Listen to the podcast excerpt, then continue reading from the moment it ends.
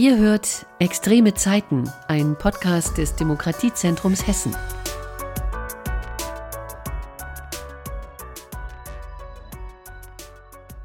Jüdisches Leben ist Teil unserer Gesellschaft. Schon 1700 Jahre lang gibt es jüdisches Leben in Deutschland, in Hessen seit dem 11. Jahrhundert. Aber diese Fakten und auch Selbstverständlichkeiten, die scheinen nicht für alle selbstverständlich zu sein.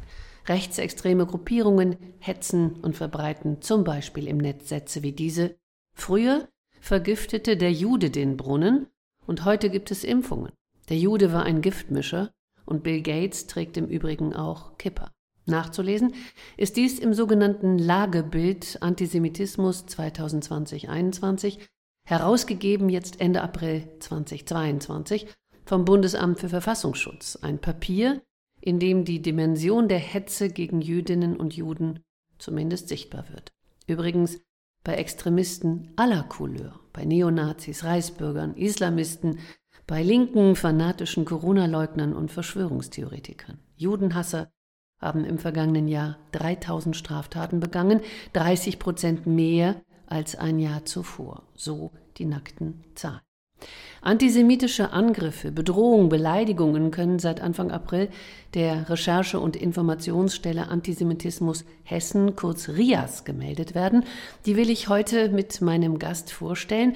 Ich bin Angela Fitsch und spreche einmal im Monat in diesem Podcast über die Frage, wie man aktiv gegen Rechtsextremismus, rechte Gewalt, Demokratie, Menschenfeindlichkeit und Antisemitismus angehen kann. Und mein Gast ist heute, über den ich mich sehr freue, Dr. Susanne Urban. Historikerin, Publizistin und Projektleiterin der Recherche- und Informationsstelle Antisemitismus Hessen RIAS.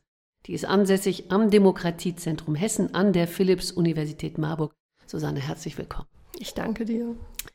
Nach dem Lagebild des Verfassungsschutzes haben sich Hass und Hetze weiter verschärft. Gibt es auch einen Anstieg in Hessen?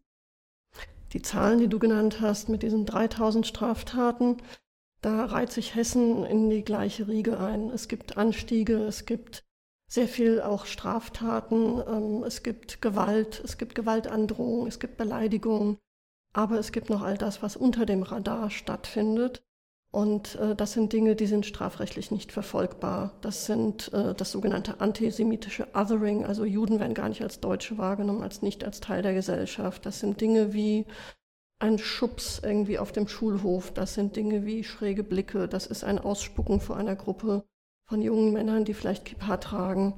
Und ähm, all das kommt ja noch oben drauf. Das heißt, wir sehen ja nur die Spitze des Eisberges durch die Zahlen. Beleidigungen, Schmierereien, das alles kommt dazu und all das, was du gerade eben beschrieben hast. In geringerem Umfang gibt es eben auch Gewalttaten, über die reden wir jetzt mal nicht. Wie nehmen Jüdinnen und Juden diesen Anstieg eigentlich wahr?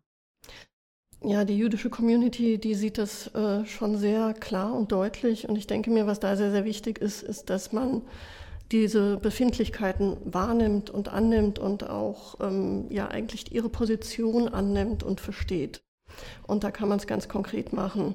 Ähm, das sind Dinge, die sehr stark auf Schulhöfen passieren. Das sind Dinge, die im öffentlichen Nahverkehr passieren oder im Umfeld von jüdischen Einrichtungen.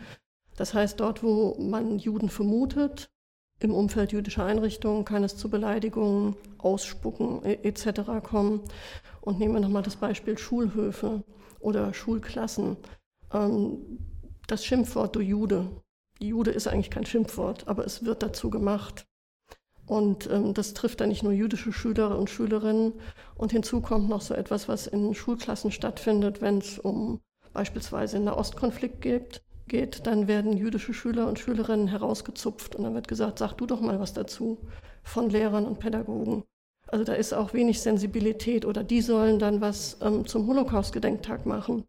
Und damit wird, werden diese Kinder und Jugendlichen immer wieder auf ein zum Teil Negativpodest gestellt. Und natürlich auch in einer gewissen Weise stigmatisiert. Man kann auch nicht auf von der Beiläufigkeit Fall. sprechen. Ne?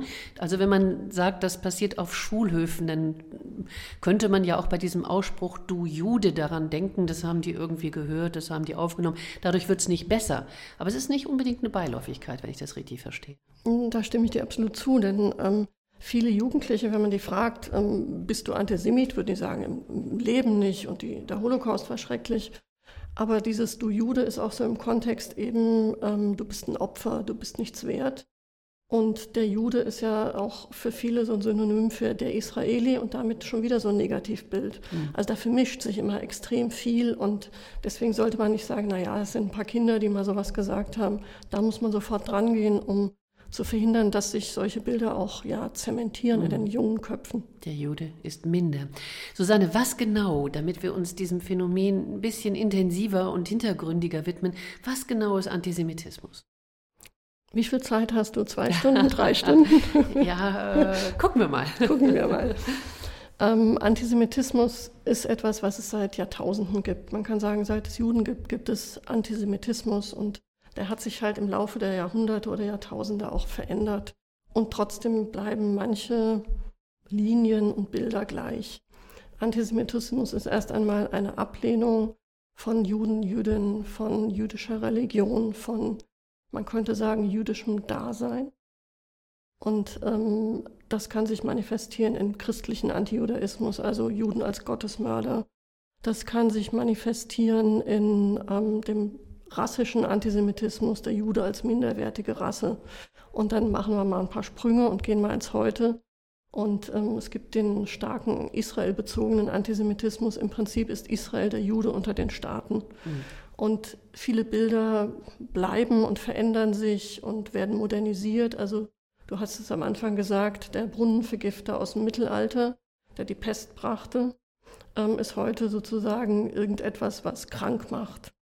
Und äh, der Brunnenvergifter oder nehmen wir den Kindesmörder, Gottesmörder, dann haben wir heute den Kindermörder, wie er mit Israel in Verbindung ge gebracht wird. Also diese Bilder sind nicht abgeschnitten auf Jahrhunderte und dann gibt es das und das, sondern eine stetige Modernisierung, Weiterentwicklung. Und werden transformiert sozusagen werden in die jetzige Zeit. Und je nachdem, wir kommen noch dazu, auch auf Corona-Demonstrationen wunderbar dann verwendet, beziehungsweise nicht wunderbar verwendet. Ich würde es gern noch mal an einem Beispiel versuchen zu erfragen, was Antisemitismus ist. Ähm, wenn der Nachbar sagt, also so viele Juden, wie behauptet, hätten in den Gaskammern gar nicht umgebracht werden können, weil die Gaskammern dieses Fassungsvermögen gar nicht hatten, das hätten vor allem kluge Ingenieure herausgefunden. Ist das dann antisemitisch? Das ist antisemitisch, weil es den Holocaust leugnet, minimiert, relativiert und eigentlich in Absprache stellt, dass das überhaupt möglich gewesen sei. Das heißt, die Juden lügen und ziehen auch Profit aus dem Holocaust. Also da hängen immer ganz, ganz viele Bilder hinterher, wenn man so eine Aussage hört. Hast du noch ein anderes Beispiel, was vielleicht auch sehr prägnant ist? Du hast gerade auch so von diesem israelfeindlichen Antisemitismus gesprochen. Ja, etwas, was leider immer wieder und äh, 2014, letztes Jahr, dieses Jahr auf den Straßen zu hören ist, ist Kindermörder Israel. Mhm oder dass Israel ähm, Völkermord an den Palästinensern vorgeworfen wird, dass Israel ein Apartheidsstaat ist. Diese drei Dinge kommen immer wieder und hören nicht auf. Und äh, es ist eine Mythenbildung, was da passiert. Es sind ähm, bei dem Kindermörder Israel, bei diesem Bild, eben rekurriert man aufs Mittelalter, wo man gesagt hat, Juden würden Kinder umbringen, um aus deren Blut das, äh, die Matzen zu backen oder beizumischen. Und ähm, dass Kinder in diesem Nahostkonflikt umkommen, jüdische, aber auch palästinensische, ist so. Das ist ein Fakt, aber es heißt nicht, und das ist ein absoluter Mythos, ein antisemitischer Topoi, dass Israelis gezielt, gezielt, palästinensische Kinder umbringen. Nun wird jetzt jeder an dieser Stelle und jede, der uns hört, vermutlich denken, ja, aber man muss das doch mal sagen dürfen. Man muss doch sagen dürfen, dass Israel tatsächlich ein Staat ist, der die anderen besetzt. Also das sind die Besetzer und das andere sind die Besetzten, die Palästinenser. Ähm, wo sind da die Grenzen? Ich glaube, das ist ganz schwierig herauszufinden. Es ist ja auch gar nicht äh, schon da so trennungsscharf. Mhm. Ähm, in Gaza regiert die Hamas, mhm. eine radikal-islamistische Organisation. Das ist eigentlich in der Form auch kein besetztes Land, kein besetztes Gebiet. Israel hat sich aus Gaza zurückgezogen. Also das sind schon genau diese Mythen, die man eigentlich brechen muss und aufklären muss und erklären muss. Und Kritik an Israel, das kann sein, ähm, beispielsweise jemand sagt, ich finde die Siedlungspolitik nicht angemessen, weil sie auf den und den Grundsätzen gesehen vielleicht nicht in Ordnung Und das ist nicht antisemitisch. Nein, mhm. aber wenn ich sage, ähm, die gehen dahin, um Palästinenser ähm, gezielt in einen Genozid zu treiben, das ist mhm. faktisch absolut unwahr und gleichzeitig antisemitisch. Also genau hinhören, genau herausarbeiten. Antisemitismus gab es auch nach 45. Ähm, da hat er meines Wissens eher in den Hinterzimmern stattgefunden. Ähm, ist der Antisemitismus heute wieder lauter, hässlicher, traut sich wieder auf die Straßen und Plätze? Sind das die wesentlichen Unterschiede? Darf ich dir erst widersprechen? Ja, bitte, unbedingt, dann wird es äh, spannend wahrscheinlich. Der Antisemitismus war nie im Hinterzimmer nach 45. Mhm. Ähm, eine ganz spannende Umfrage wurde von äh, ja, ähm, den Amerikanern unternommen, 46, 47, wo sich ja, über 70 Prozent der Deutschen selbst als Antisemiten bezeichneten. Ähm, diese Umfrage wurde nie so breit publiziert. Man wundert sich, warum. Und, ähm, oder in Deutschland nicht so bekannt. Und äh, bereits 1949, 50 haben die christlich-jüdischen Gesellschaften das Land Hessen aufgefordert, äh, doch bitte mal was gegen den Antisemitismus zu tun und aufzuklären, weil ein Friedhof nach dem anderen geschändet wurde.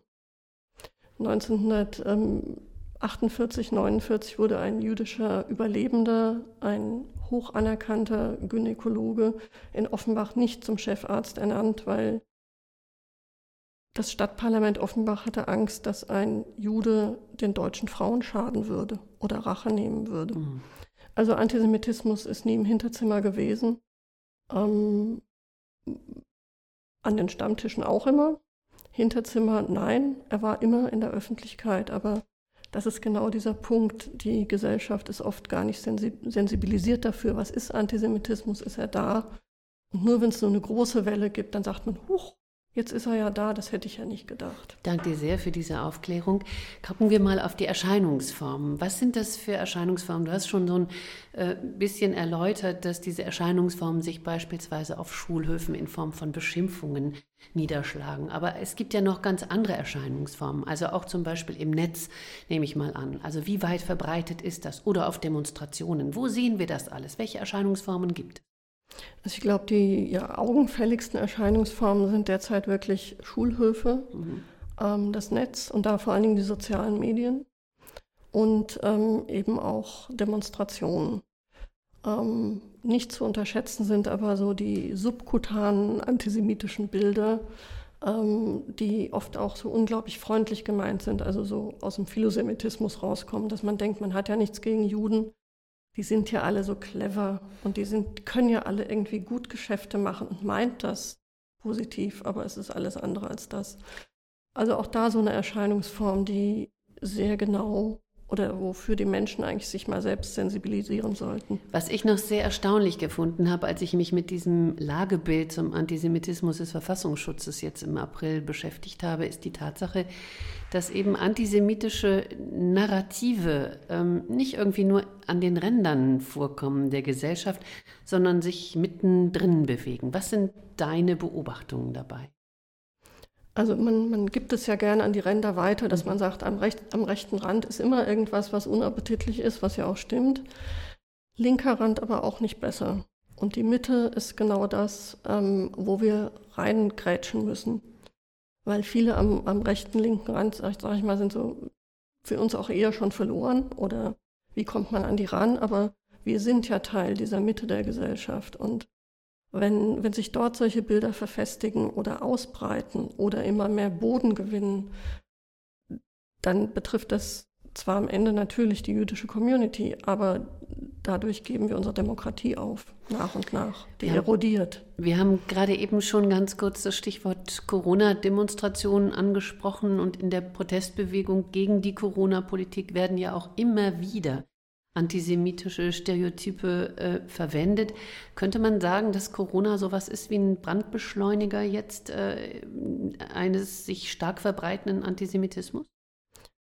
Ich hatte eben das Wort Brandbeschleuniger im Kopf, als du geredet hast mhm. schon. Also mhm. ja, mhm. ich, ich denke zum Teil schon, weil man vermeintlich ja jetzt gar nichts Böses macht. Man geht nicht vermeintlich, dachte man anscheinend, oder viele davon, nicht mit den Rechten auf die Straße, aber genau das passierte ja. Und diese antisemitischen Topoi, von denen wir eben es schon hatten, mit gerade so mit Krankheit, Brunnenvergifter ähm, und so weiter, das kommt hoch und gleichzeitig auch dieses, ähm, wer profitiert von dieser Krise. Mhm. Und da ist dann plötzlich Rothschild und George Soros als neuer Rothschild, so als Topoi, also wohlhabende jüdische Familien aus der Vergangenheit, Rothschild, George Soros als übrigens auch Holocaust-Überlebender, aber eben auch Finanzmensch. Und ähm, die kommen auch plötzlich also als Bilder wieder, dass man sagt, die profitieren davon. Und wenn du am Anfang gesagt hast, Bill Gates, er ist ja gar kein Jude, aber er wird zum Juden gemacht. Das heißt, dieser Antisemitismus kann auch jene treffen, die in ein antisemitisches Weltbild passen. Möglicherweise jetzt demnächst aus auch äh, Wlodomir Zelensky. Könnte man sich vermutlich auch dran gewöhnen, nicht? Der ist Jude. Das passt vielleicht auch. Da kommen schon die ersten Bilder. Ich Wenn man genau auch. hinschaut, sieht man schon, wer profitiert vom Ukraine-Krieg. Mhm, genau. Und da redet man nicht mehr vom Einmarsch der, der, Russ, der Russlands, sondern vom Ukraine-Krieg. Und profitieren würde dann ja angeblich die jüdische Elite in der Ukraine. Diese Bilder kommen schon. Wir müssen da sehr aufpassen. Zu Gast ist heute Dr. Susanne Urban, Buchautorin, Publizistin, Historikerin und Projektleiterin der Recherche- und Informationsstelle Antisemitismus Hessen RIAS genannt. Und die ist ansässig und eng verbunden an das Demokratiezentrum Hessen an der Philipps-Universität Marburg. Susanne, kommen wir zu RIAS, zur Recherche- und Informationsstelle Antisemitismus in Hessen. Ähm, ganz genau angesiedelt ist diese Stelle im dortigen Demokratiezentrum. Es geht darum, die unterschiedlichen Erscheinungsformen von Antisemitismus sichtbar zu machen, sage ich mal, sie auch zu dokumentieren und sie dann auch entsprechend ähm, zu verarbeiten, nicht nur in der Box zu halten, sondern auch sie sich nicht nur sichtbar zu machen, sondern auch eine Praktikabilität daraus zu ziehen. Ähm, was ist das Ziel ganz genau von RIAS? Du hast schon sehr, sehr viele Ziele genannt. Ganz wichtig ist natürlich auch zu sagen, wir sind eine Anlaufstelle für Betroffene und auch Angehörige von Betroffenen. Also alle, die etwas Antisemitisches erfahren, sehen, erleben, wahrnehmen. Also auch ein Sticker irgendwo, äh, der, der Juden beleidigt. Zu uns kommen, es melden alles, was auch nicht strafrechtlich äh, relevant ist, alles muss aufgenommen werden, um eben, was du sagtest, diese Sichtbarkeit auch ähm, ja, wirklich zu untermauern. Und mit diesen ganzen Meldungen und auch Meldungen, die über Partnerorganisationen eingehen, wie zum Beispiel die jüdischen Gemeinden, mhm. ähm, wo sich Juden, Jüdinnen natürlich auch melden, werden bei uns gesammelt und wir möchten ähm, diese Sichtbarkeit, aber wir möchten auch etwas damit machen. Wir wollen forschen, wir wollen wissen, wo kommen diese Topoi her, wo, wo, wo gehen wir damit hin, wo eröffnen sich quasi neue Gefahrenbilder und Lagen. Und ganz wichtig, und ähm, das ist auch mir persönlich immer ein Anliegen, Forschung kann ich viel machen, dicke Bücher ins Regal stellen, super. Ich bin dafür, sowas auch immer sichtbar zu machen. Forschung ist für eine Öffentlichkeit und umzusetzen in zum Beispiel Bildungsmaßnahmen, also meine Erkenntnisse dann auch weiterzugeben. Ich habe gerade tief Luft geholt, weil ich noch ganz, ganz viele Fragen habe und wollte eigentlich noch einen Step äh, zurückgehen, bevor wir dann nochmal einsteigen, auch in die Anwendbarkeit und in die Praktikabilität oder in die Praxis.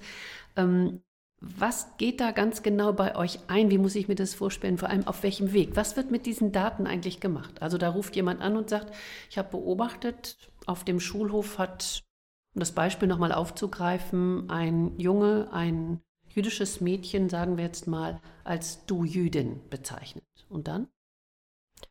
Dann müssen wir erstmal schauen, ähm, wer zeigt das an. So zeigt an, jetzt nicht mhm. strafrechtlich, mhm. sondern uns. Wer, ja. wer, nennt uns das? Ähm, war diese Beobachtung in einem bestimmten Kontext? Also wir müssen erstmal schauen, was ist so der Rahmen. Und wenn dann dieses Du Jüdin äh, ja in einem bestimmten Tonfall, mit einem bestimmten Gestus, dann werten wir das als antisemitischen Vorfall. Und wenn der, die Betroffene, uns aber nicht das anzeigt, sondern ein Beobachter, dann ist es natürlich schwierig, wie gehen wir damit weiter um. Das heißt, wir bieten dem oder der natürlich an, brauchst du jetzt irgendwie was, um das zu verarbeiten oder willst du es einfach nur melden? Wenn jemand als Jude selbst das anzeigt und sagt, ähm, was weiß ich, ein junger jüdischer Mann geht zum Fußballspiel, hat sein Maccabi-T-Shirt mit dem Davidstern drauf und wird beschimpft in der U-Bahn, ruft uns an. Ähm, dann würden wir ihm auch beispielsweise eine, eine Betroffenenberatung empfehlen. Also mhm. wir sind ganz stark an der Seite der Betroffenen. Und ihr müsst natürlich auch recherchieren. Wer hat was gesagt, in welchem Kontext, in welchem Umfeld ist das überhaupt passiert? Das macht, wie gesagt, alles die Sache nicht besser, aber genau da müsst ihr ansetzen. Ja, wir glauben erst einmal den Betroffenen. Ja. Und die Verifizierung erfolgt dann natürlich auch noch. Mhm. Forschung und Praxis, hast du gerade angesprochen, gehen Hand in Hand. Äh, Bildung hilft in der Regel eigentlich immer. Wie wichtig ist es, äh, nach all dem, was du jetzt gesagt hast, dass Schüler und Schülerinnen für dieses Thema sensibel gemacht werden, aber eben auch Lehrer und Lehrerinnen? Zum Beispiel verpflichtet werden, weiß ich nicht, ich habe es nicht so mit Pflichten, aber man könnte ja sagen, die sollten doch möglicherweise freiwillig einmal im Jahr zu einer Fortbildung oder wie auch immer. Also ich glaube, da ist ziemlicher Nachholbedarf, wenn ich das richtig sehe. Also meine Erfahrung ist ähm, aus meiner früheren Tätigkeit in Yad Vashem, da hatte ich Lehrer, Lehrerseminare betreut. Und die waren immer furchtbar interessiert an der Shoah und an den Überlebenden. Und beim Thema Antisemitismus standen wir immer auf einem sehr wackeligen Floß. Das ist hochinteressant. Also man kann um tote Juden weinen, und die lebenden Juden stören dann doch oft irgendwie, interessanterweise, weil die eigenen Bilder hochkommen. Das heißt, ich erachte eine Bildung von Multiplikatorinnen, Multiplikatoren, Lehrer, Lehrerinnen als extrem wichtig. Mhm.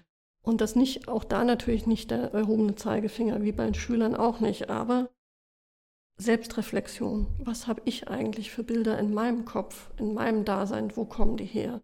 Und wie kann ich die sozusagen mal zurechtdrucken oder kann die auch mal aussprechen, um zu sehen, okay, da, da liege ich wirklich falsch. Ich muss mich selbst fit machen, damit ich überhaupt bei Schülern, Schülerinnen ansetzen kann, weil sonst funktioniert das nicht. Mhm. Das klingt alles nach einer ganz soliden Basis, sage ich mal, das, was du da sagst. Wie wichtig ist, und das kommt auch, würde dann auch in diese Frage hineinkommen, wie wichtig ist für Rias der Austausch eben auch mit jüdischen äh, Gemeinden, Communities, auch mit den Sicherheits- und Justizbehörden, aber eben auch mit zum Beispiel Opferberatungsstellen für Antisemitismus. Ist da an so einen Austausch auch gedacht? Du hast es angesprochen. Was habt ihr davor? Wir sind schon mittendrin und das ist auch gut so, denn wir sind ja ähm, auch Teil einer, einer größeren RIAS-Familie, RIAS-Bund und dann die ganzen Länder, die es gibt. Und ähm, wir sind ähm, ganz eng vernetzt mit den jüdischen Gemeinden, mit dem jüdischen Landesverband, mit jüdischen Museen, mit jüdischen Einrichtungen wie eben Sportverein Maccabi und der jüdischen Akademie in Zukunft. Also das ist sozusagen wirklich so unsere, unsere Community, in der wir auch uns breit und gut aufstellen und dann natürlich auch darüber hinausgehend. Und ähm, wir versuchen einfach, ähm, ich sag mal, ganz offen, wir wollen nicht rumlavieren, wir haben eine Meinung und eine Haltung und eine Position, die geben wir auch nicht auf. Und ihr habt ein Wissen vor allem. Das kommt dann auch, genau. Ah, ist auch nicht ganz unwichtig. In anderen äh, Bundesländern, unter anderem in Berlin, Niedersachsen, Nordrhein-Westfalen, auch in Sachsen, das sind nur einige Bundesländer, von denen ich gelesen habe, dass es bereits diese Meldestellen gibt, diese Recherche- und Informationsstellen Antisemitismus. Werdet ihr zusammenarbeiten? Könnt ihr voneinander profitieren? Wir müssen sogar zusammenarbeiten. Das ist das Schöne. Wir sind als RIAS Hessen quasi Mitglied im RIAS Bund. Mhm. Wir haben Bundesarbeitsgemeinschaftstreffen, wo wir uns austauschen und wo wir auch gemeinsam diese Basis, auf der wir alle stehen, immer wieder definieren und, und uns darauf auch verständigen. Und das ist auch etwas, was ich ganz toll finde. Diese, diese Treffen sind unglaublich wertschätzend. Also wenn man so miteinander umgeht, geht man so auch mit den Betroffenen um. Also das war ganz wunderbar zu erleben, die ersten Treffen, wo man das Gefühl hat, es ist wie so eine Family. Und man kommt gern zu diesen Familientreffen. Und ich denke, ähm, dieses sich gemeinsam weiterentwickeln, diese gemeinsame Basis auch immer wieder gemeinsam zu definieren, das macht sehr, sehr viel aus in, in der Außenwirkung dann auch, wenn man sagt, hier gibt es einfach breit aufgestellt, schaut euch mal hier diese Leute an, die alle für die Betroffenen und für eine Sensibilisierung einstehen. Ich habe den Eindruck, und ich glaube, den wirst du teilen, es gibt äh, wahnsinnig viel Unkenntnis, also in weiten Teilen der Gesellschaft, was jüdisches Leben eigentlich ist. Und so können sich natürlich auch immer Vorurteile und Stereotype manifestieren und auf das Schlimmste eigentlich verfangen. Es gibt vor allem kaum Berührungspunkte zu jüdischem Leben. Und ähm, ich habe gelesen, es gibt da so etwas wie Meet a Rabbi oder Meet a Jew oder so etwas, also treffe einen Juden. Ähm, ist das etwas, was du dir vorstellen könntest, was, was gut käme, um einfach auch diese Unkenntnis, äh, mit dieser Unkenntnis aufzuhören, auf, diese auszuräumen?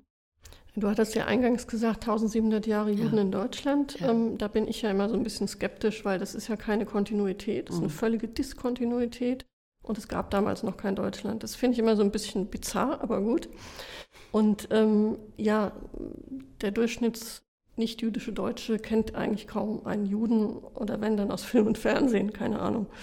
Und dieses Meet a Rabbi, das ist ein hessisches Programm. Meet a Jew ist vom Zentralrat der Juden in Deutschland. Ich finde beide Programme sehr gut. Ähm, es gibt noch viel mehr. Ähm, ob jetzt Rias selbst sowas auf die Beine stellt, das wäre dann quasi das vierte Programm, dann lieber mitmachen und irgendwie bei solchen Programmen mal begleitend dabei sein. Ähm, was es auch noch gibt in Hessen, was ich sehr spannend finde, ist die Kinder- und Jugendalia.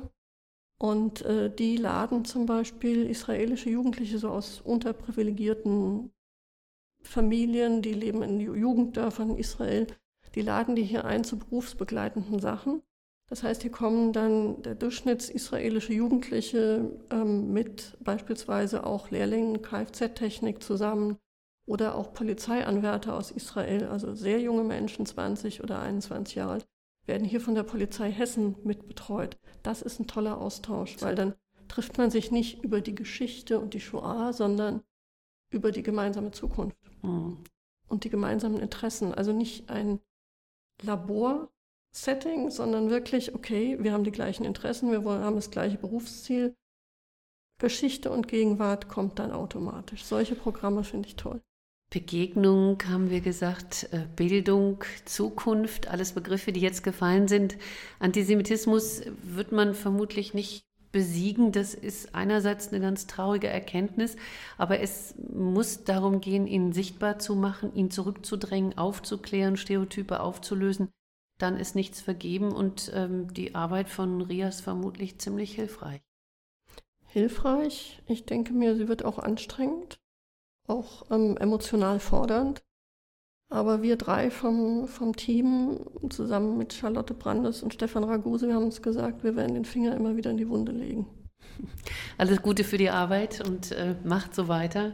Alles Gute für die Arbeit. Zu Gast heute Dr. Susanne Urban, Buchautorin, Publizistin, Historikerin und Projektleiterin der Recherche und Informationsstelle Antisemitismus Hessen Rias. Und die ist ansässig und eng verbunden an das Demokratiezentrum Hessen an der Philipps-Universität Marburg. Mein Name ist Angela Fitsch. Wir hören uns wieder. Das war Extreme Zeiten, ein Podcast des Hessischen Demokratiezentrums. Produktion und Redaktion Nora Zado, Moderation Angela Fitsch. Du hast Fragen oder Anregungen? Dann schreibe uns. Podcast at beratungsnetzwerk-hessen.de. Das Demokratiezentrum Hessen wird mit Mitteln des Bundesprogramms Demokratie leben und des Landesprogramms Hessen aktiv für Demokratie und gegen Extremismus gefördert.